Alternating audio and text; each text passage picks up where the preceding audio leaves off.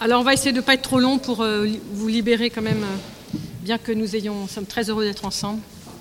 On ne va pas se quitter comme ça. Alors, quelque chose de tout à fait étonnant, mais vraiment tout à fait étonnant. Euh, Père Antoine réfléchit à un thème et il, suite à, à la méditation d'un évangile, il propose qu'on parle du thème de la tzedaka. Le lendemain où je reçois le mail, je reçois ça.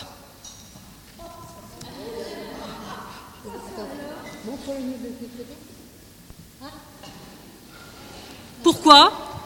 Parce que, et écoutez bien, c'est pour ça que les, concordances de calendrier, je ne crois pas au hasard. Hein. Le hasard, c'est le mot quand Dieu se cache.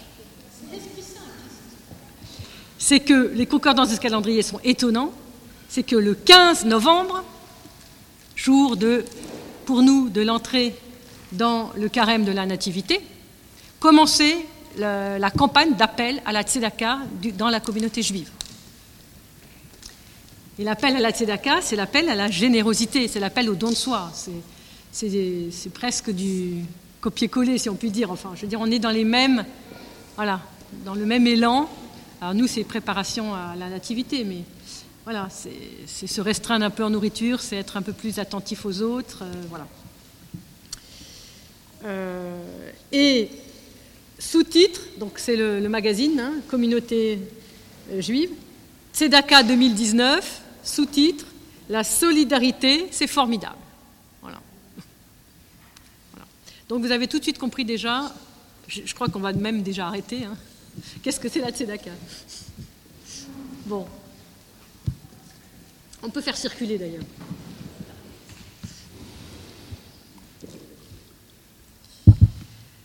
Alors, ce mot tzedaka, c'est un des mots les plus importants du judaïsme, et c'est un mot qui n'a pas d'équivalent dans les traductions. Certains le traduisent faute de mieux par charité, euh, mais en fait c'est une approximation euh, qui ne permet absolument pas de comprendre comprendre la signification profonde de la tzedaka. Pourquoi? Parce que charité vient du latin caritas, qui veut dire affection, tendresse. Donc c'est compris comme un acte de bonté vis-à-vis du prochain, qui est un acte de bonté qui vient du cœur. Celui qui est charitable, il va être généreux, il va, il va être dans l'émotion, il va. Bon, voilà. Alors que la tzedaka, le mot tzedaka, vient de la racine Tzedek. Melki Tzedek. Qu'on traduit en français roi de justice. Donc la tzedaka n'est pas c'est à votre bon cœur, mes chers amis, à votre bon cœur, c'est pas du tout le bon cœur, c'est pas du tout lié à l'émotion, c'est pas du tout lié au sentiment, pas du tout, mais pas du tout. Retenez bien ça. La tzedaka, c'est un acte de justice, de justice. Et c'est pourquoi celui qui est l'homme généreux par excellence et qui, est dans la justice et dans la justesse des relations s'appelle le tzaddik, le juste, le tzaddik. Euh, donc ça c'est très important à, bien, saisir. Euh, pourquoi? Parce que si on fait appelle à la bonté naturelle, à la générosité naturelle. Il y a une sorte de fluctuation. Vous voyez ce que je veux dire? De temps en temps, on va être très généreux, puis on va être généreux avec quelqu'un, on va être bon avec quelqu'un, puis avec l'autre, celui-là, on ne veut pas le voir, euh, il ne nous intéresse pas. on fait appel à des sentiments qui sont très fluctuants. Et ça vient, et ça repart.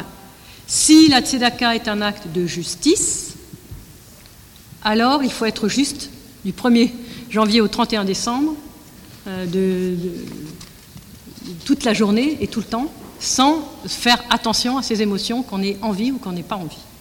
C'est pourquoi la tzedaka est un, est un concept très particulier que l'on pourrait qu'on peut éventuellement traduire par, euh, par charité, mais pas dans le sens de charité chrétienne, mais, mais qu'il faut ajouter tout de suite charité, justice, justesse, équité et on pourrait même ajouter justice sociale. tous ces mots-là vont à peu près euh, définir ce qu'est la tzedaka euh, dans le judaïsme. Alors, le commandement. Alors, ensuite, euh, ce qui est très important aussi, c'est que cette tzedaka, c'est une obligation. Ce n'est pas du tout à votre bon cœur. C'est une obligation. Entre guillemets, il y a quelque chose que j'aime beaucoup dans l'Église orthodoxe, c'est que si, on veut faire partie d'une paroisse, on, donne une cotisation. Et, pratiquement, c'est une obligation. Alors, bien sûr, quelqu'un qui est très pauvre, on ne va peut-être pas lui faire euh, payer la, somme euh, maximum, mais on donne une cotisation et, cette cotisation, il y a quelque chose qui peut rejoindre. C'est une obligation. On fait partie d'une paroisse, on donne. En plus, tous les dimanches, on donne. On donne pour nos cierges, pour nos, pour nos prosphores. Euh, on donne aussi éventuellement après. Donc, euh, et on sent bien que qu'on ait envie ou qu'on n'a pas envie, on donne. Parce que c'est cette idée d'appartenance, c'est cette idée de soutien de toute une communauté. C'est-à-dire nous sommes solidaires les uns des autres et nous soutenons parce qu'on sait que la communauté, elle peut éventuellement aider quelqu'un, etc. Je connais des, paroisses, et bon, ça s'est peut-être pas produit ici, mais où on a financé, par exemple, un jeune pour des études à l'Institut Saint-Serge. Voilà, voilà, vous l'avez fait, bon. Vous voyez, donc on est solidaires les uns des autres pour faire grandir l'Église. Donc, euh, donc c'est là où c'est une obligation. Euh, et donc, on n'attend pas ni d'être dans les sentiments, ni dans l'amour généreux, etc. On est dans quelque chose où c'est juste. C'est juste de le faire. Et c'est pourquoi ce geste de la tzedaka euh, s'impose comme une mitzvah. Donc je pense qu'on a compris maintenant ce mot mitzvah, c'est un commandement. Euh, et, comme toutes les mitzvahs, ce commandement est un commandement codifié. Codifié. On ne donne pas n'importe quoi, n'importe comment, à n'importe quel moment et, de n'importe quelle façon. Donc on va expliquer. Euh, et la Torah va présenter ce geste de la tzedaka comme un geste juste par excellence. Et ce commandement est stipulé à plusieurs endroits dans la Bible. Alors je vais vous en donner deux, trois exemples rapides. Deutéronome 15, Il y aura toujours des pauvres dans le pays, c'est pourquoi je te donne ce commandement, tu ouvriras ta main à ton frère, aux pauvres et à l'indigent dans ton pays. Donc c'est pas euh, si, c'est ton bon cœur, tu ouvriras ta main, c'est tu ouvriras ta main. Euh, Lévitique 25, si ton frère vient à déchoir, parce qu'il est beaucoup question aussi dans la, Bible de quelqu'un, par exemple, qui a eu beaucoup de biens et qui du jour au lendemain se retrouve sans rien? Hein, euh, et ça peut arriver à n'importe qui. Et surtout pour nos émigrés, hein, nos Russes qui sont venus, on, voilà, ils avaient des très belles euh, situations, ils sont arrivés, ils n'avaient plus rien, ils avaient trois icônes sous le bras, et puis c'est tout. Hein. Donc on voit bien ce que c'est tout perdre. Et donc si ton frère vient à déchoir, si tu vois chanceler sa fortune, soutiens-le, fût-il étranger ou nouveau venu, et qu'il vive avec toi. Sous-entendu qu'il vive avec toi de manière euh, voilà, confortable. Alors, ces prescriptions légales ces, obligations euh, sont assorties de modalités d'application qui sont définies par les rabbins. Donc là, c'est la Bible, je vais donner quelques versets, mais il y en a beaucoup, beaucoup. Il a été notamment fixé la somme minimale qui doit être consacrée à la tzedaka et qui équivaut aux 10% des revenus. C'est ce qu'on appelle le maaser, maaser, le dixième. Donc c'est ce qu'on appelait la dîme autrefois. Et en fait, quand vous regardez bien, la dîme, c'est beaucoup. Je, imaginons, je gagne 1500 euros par mois, tous les mois, je donne 150 euros à la Tzedaka. C'est énorme. Voilà. Voilà. Donc c'est la dîme. Hein. c'est la dîme, le, le maaser. Mais il est interdit, pour quelqu'un qui serait très généreux, interdit de donner plus que 25%. Donc c'est très codifié. on ne se laisse pas aller par des élans euh, qui pourront tôt ou tard vous mettre vous-même dans la gêne. Donc vous sentez qu'il euh, y a une sorte de régulation par le droit dans, l'application des règles de, la tradition juive pour modérer les élans ou pour, euh, ou pour les, au contraire pour les, faire advenir. C'est-à-dire, il n'y a, pas forcément, c'est pas en fonction des élans de sentiments, on donne entre 10 et 25 Voilà, c'est tout. Quelles que soient euh, nos envies ou nos pas envies, euh, mais on ne dépasse pas 25% euh, donc il faut faire attention à tout ce qui est aussi émotionnel, etc. Alors, la tzedaka, normalement, doit répondre aux besoins d'un homme qui est en situation de précarité, mais attention, elle répond aussi aux besoins matériels, elle répond aux besoins existentiels, elle répond aux besoins spirituels. Par exemple, l'aide à l'éducation est incluse dans la tzedaka.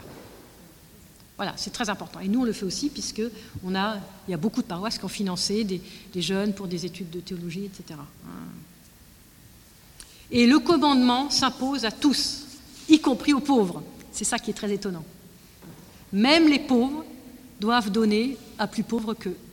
Un pauvre qui gagne 1 euro par jour, eh ben, il faut qu'il donne 10%, 10 centimes. Donc euh, c'est très intéressant. C'est-à-dire qu'on est, personne n'est exempt de cette tzedaka, même s'il est très pauvre. Donc vous sentez la, force, je pense que c'est la force du lien social, hein, bien évidemment. Alors vous savez que j'ai appris il n'y a pas longtemps que, le, que dans l'islam, vous savez, il y a cinq piliers et il y en a un qui s'appelle la tzedaka. Zakat. Zakat, voilà. voilà. Donc on est dans la même. Euh, voilà. Et c'est le cinq piliers, donc vous voyez, c'est très important aussi. Euh, voilà. Euh, pour nous, on aura l'occasion d'y revenir après, mais pour nous, par exemple, si on regarde bien le chapitre 6 du, de l'évangile de Matthieu qui ouvre le grand carême, eh bien nous avons les trois piliers la prière, le jeûne et le don aux pauvres, l'aumône, enfin qu'on appelle l'aumône. Hein, Alors, euh, donc cet élément de tzedaka est incontournable dans la tradition juive, dans la société juive. On ne trouve aucune communauté juive dans le monde qui n'ait pas sa boîte de tzedaka. Donc, les boîtes, c'est des espèces de petites euh, tirelires, si vous voulez, en, fer comme ça, où on met, des sous. Donc toutes les communautés ont leur boîte de tzedaka. Et on retrouve dans les deux grands offices de l'année liturgique qui sont Rosh Hashanah et Kippour, on retrouve toute la communauté réunie ensemble qui prie à voix haute, euh, que trois éléments peuvent changer le sort d'un homme la teshuva, le repentir, la tefila, la prière, et la tzedaka. Trois éléments peuvent changer le sort d'un homme, la teshuva, repentir, la tefila, la prière, et la tzedaka. Repentir, prière et tzedaka. Peuvent changer le sort d'un homme, peuvent changer sa vie. Je ne sais pas si vous voyez, c'est considérable. Euh, je suis allée voir dans le grec le livre de Tobie, et ce qui est très intéressant, et donc du coup dans le Nouveau Testament également, c'est que ce terme que nous, nous traduisons, que nous avons dans nos Bibles, euh, l'aumône, Tobie 12, verset 9, l'aumône sauve de la mort. Elle purifie de tout péché. Ceux qui font l'aumône seront rassasiés de jour. Et c'est le mot Elimosuni. Elimosuni. En Deutéronome 6, nous avons le même mot Eleimosuni. Telle sera notre justice donc ce n'est pas l'aumône. Hein. Telle sera notre justice, garder et mettre en pratique tous ces commandements devant le Seigneur notre Dieu comme il nous l'a ordonné. Donc c'est très intéressant, c'est que ce, mot grec, il est aussi polyvalent que le mot tzedaka en hébreu. Justice, aumône. Dans le livre des Proverbes, au chapitre 21, euh, celui qui poursuit la justice et la bonté trouve la vie, la justice et l'honneur. On a toujours le même verbe grec et le verbe tzadak ou tzedaka euh, en hébreu. Dans le livre de Daniel, c'est pourquoi au roi que mon conseil t'agrée, rachète tes péchés par la justice.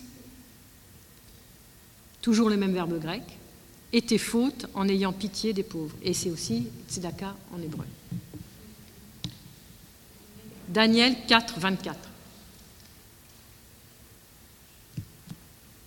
Alors, la codification de la tzedaka n'est pas, ne, ne se réduit pas à, la quantité, entre 10 et 25 elle, se, elle s'explique aussi par les situations, il y a la codification des conditions précises qui respectent pleinement euh, le commandement de la tzedaka.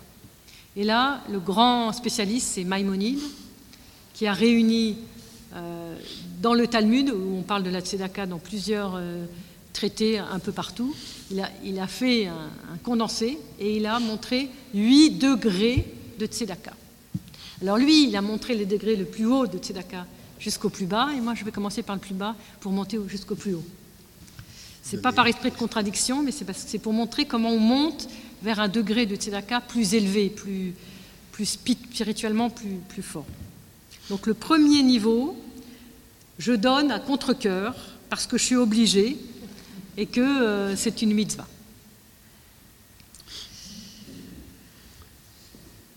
Deuxième niveau, je donne moins que ce qui est requis, mais de bon cœur et avec le sourire. Troisième niveau, j'attends passivement et je donne seulement quand on me sollicite. Troisième niveau. Je donne, j'attends passivement et je donne seulement quand on me sollicite.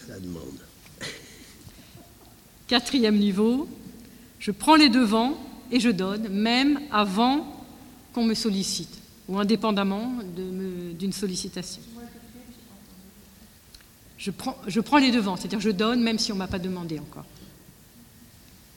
Cinquième niveau, je donne à quelqu'un dont j'ignore l'identité,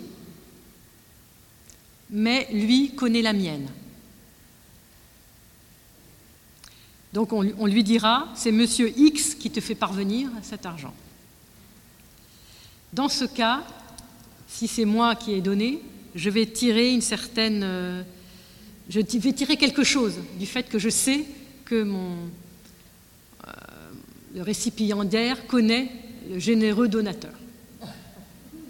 Et donc, je sais que quelqu'un éprouve de la reconnaissance à mon égard. C'était le cinquième niveau. Sixième niveau, je donne à quelqu'un dont je connais l'identité, mais qui ignore la mienne. Et donc là, je ne peux attendre aucune gratitude,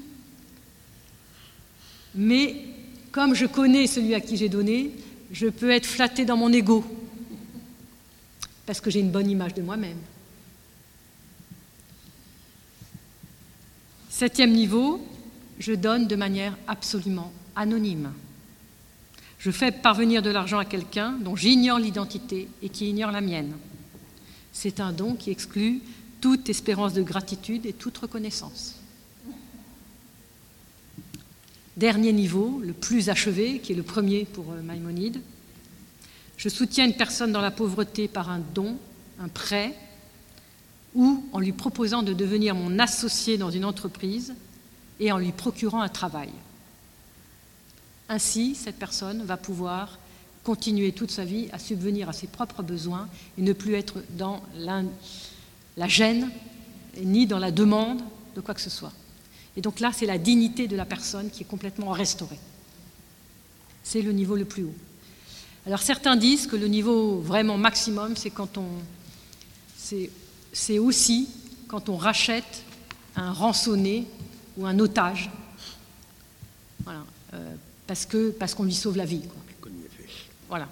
Donc ça, c'est en dehors de ce cadre des huit, des huit niveaux, mais c'est un niveau aussi très, très important. Donc, si nous n'arrivons pas à atteindre l'idéal du, niveau le plus haut, ce qui est très important, c'est la valeur morale du don, qui est d'autant plus grande que le donneur s'est resté anonyme. Parce que donner, c'est évidemment affirmer sa supériorité sur quelqu'un qui reçoit. Et l'insistance des rabbins est très très très forte sur cet anonymat pour exclure absolument et totalement toute utilisation perverse de la générosité. Et ça, ça, ça montre, ça montre la, subtilité de, des rabbins connaissant l'âme humaine. la connaissance très subtile de l'âme humaine chez les rabbins. Parce qu'on peut en tirer un profit narcissique euh, absolu. Quoi. Alors, dans le Talmud, il est dit, par exemple, la tzedaka équivaut à tous les autres commandements réunis. Celui qui accomplit la tzedaka anonymement est plus grand que notre maître Moïse. Ou bien encore, grande est la tzedaka car elle rapproche des temps messianiques. Vous voyez, c'est vraiment, euh, c'est, vraiment très très important. Alors il y a aussi l'idée dans cette générosité, qui n'est pas seulement une générosité financière, de traiter, de bien traiter un pauvre. Si je ne peux pas donner à un pauvre parce que je n'ai pas sur moi ou parce que je suis pauvre moi-même, euh, à défaut, euh, je dois le consoler. Donc voilà ce que dit Maïmonide. Si un pauvre te demande que tu n'as pas de quoi lui donner, console-le par des paroles. Car il est interdit d'admonester un pauvre ou d'élever la voix, car son cœur est brisé et contrit. Et il est dit, dans le psaume que nous connaissons bien, que nous récitons à chaque office, un cœur brisé et contrit, Dieu ne le méprise pas. Et Dieu demande de faire vivre les esprits humbles et les cœurs brisés. Malheur à celui qui gronde un pauvre, malheur à lui, mais on sera comme un père en miséricorde et en parole, comme il est dit, Job 29, je suis un père pour les indigents. Donc se montrer aimant comme un père, même si on n'a pas forcément les moyens de, subvenir aux besoins de l'autre.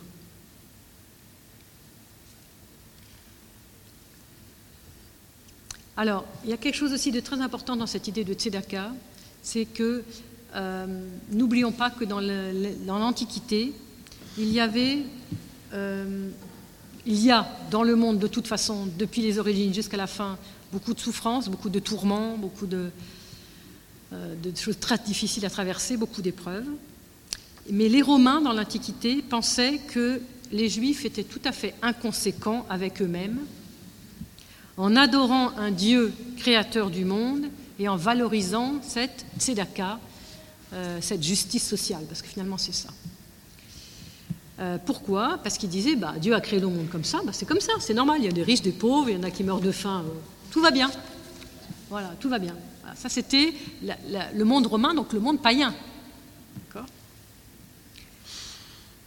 Puisque le, votre Dieu, dit le Talmud, a créé le monde, disent les Romains, et que dans le monde il a créé des pauvres, c'est que cette situation correspond à sa volonté.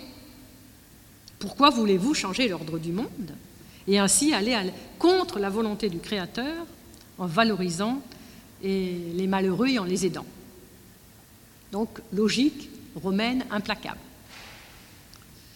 Mais en fait, cette logique se, confronte, se cogne à une incompréhension du sens de la création, parce que la logique juive, de la vision juive du monde, repose sur un postulat fondamental de la Torah, qui est l'homme a un rôle à jouer dans le projet divin. Le Créateur a fait un monde imparfait afin que l'homme puisse contribuer à le parfaire, afin de le rapprocher vers la perfection qui est simplement Dieu lui-même. Et cette perfectibilité du monde à laquelle l'homme participe comme partenaire de la création, la tradition chrétienne l'a entièrement conservée.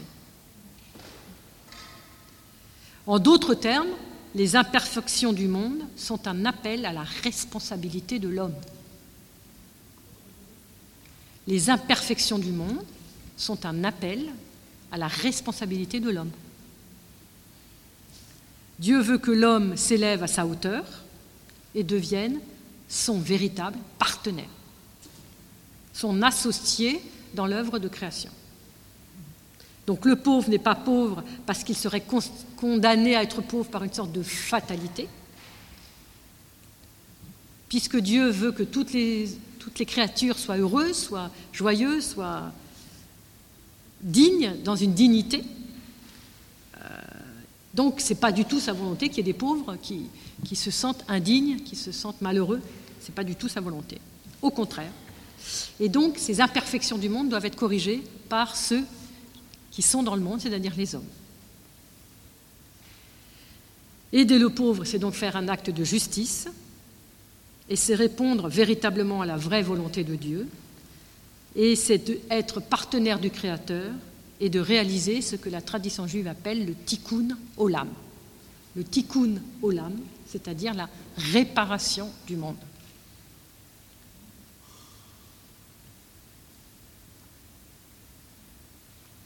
Et c'est pourquoi, pour la tradition juive, le don aux pauvres, à travers ce don, Dieu est, sanctifié, le nom de Dieu est sanctifié et rendu présent au monde par le don que je fais à un pauvre. Et en fait, celui qui fait un don, celui qui est généreux, même si c'est pour scolariser un enfant euh, de parents indigents ou peu importe la manière, il rend présent Dieu dans le monde. Donc c'est très très puissant en fait. Donc ce geste extrêmement simple est en fait en même temps un geste très fort, presque un geste mystique, puisque par ce geste, le ciel descend sur la terre et l'union du ciel et de la terre se fait à partir, de ce geste. Et l'homme n'est rien de moins que dans ce geste, il propulse la création vers sa finalité, qui est la justice absolue du monde. Euh, alors, je pourrais m'arrêter là parce que j'ai dit l'essentiel. Est-ce qu'il y aurait un équivalent dans la tradition chrétienne de ce, geste, de, cette conscience du tikkun olam, de cette conscience? Je pense que, en tout cas chez nous, orthodoxes, on a cette conscience qu'on est vraiment partenaire de Dieu, que le monde est imparfait, et plus loin encore, peut-être, en tout cas autrement, on a cette conscience que le monde est, un monde déchu. Et que c'est à cause du monde déchu, c'est-à-dire d'un monde d'après la chute, que nous, voulons essayer de, nous rapprocher de Dieu, d'aimer Dieu et nos frères, pour euh, diminuer, j'ai envie de dire, cette conséquence catastrophique de la chute. Donc je pense qu'il y a cette conscience aussi en plus du fait que nous sommes des partenaires de Dieu qui, voilà, qui désirons, qui désirons euh, faire progresser le monde et qu'il y ait une vraie justice sociale euh, dans ce monde. D'ailleurs, entre parenthèses, quand on regarde toutes les œuvres sociales, alors depuis le fin du 20 depuis le XXe siècle et jusqu'à aujourd'hui, les choses ont un peu basculé, mais c'était des religieuses hein, qui étaient infirmières, euh, qui, faisait les orphelinats, enfin bon, toutes ces œuvres sociales, c'était toujours très. Donc les chrétiens ont une énorme conscience qu'on ne peut pas laisser comme ça des pauvres euh, euh, livrés à eux-mêmes.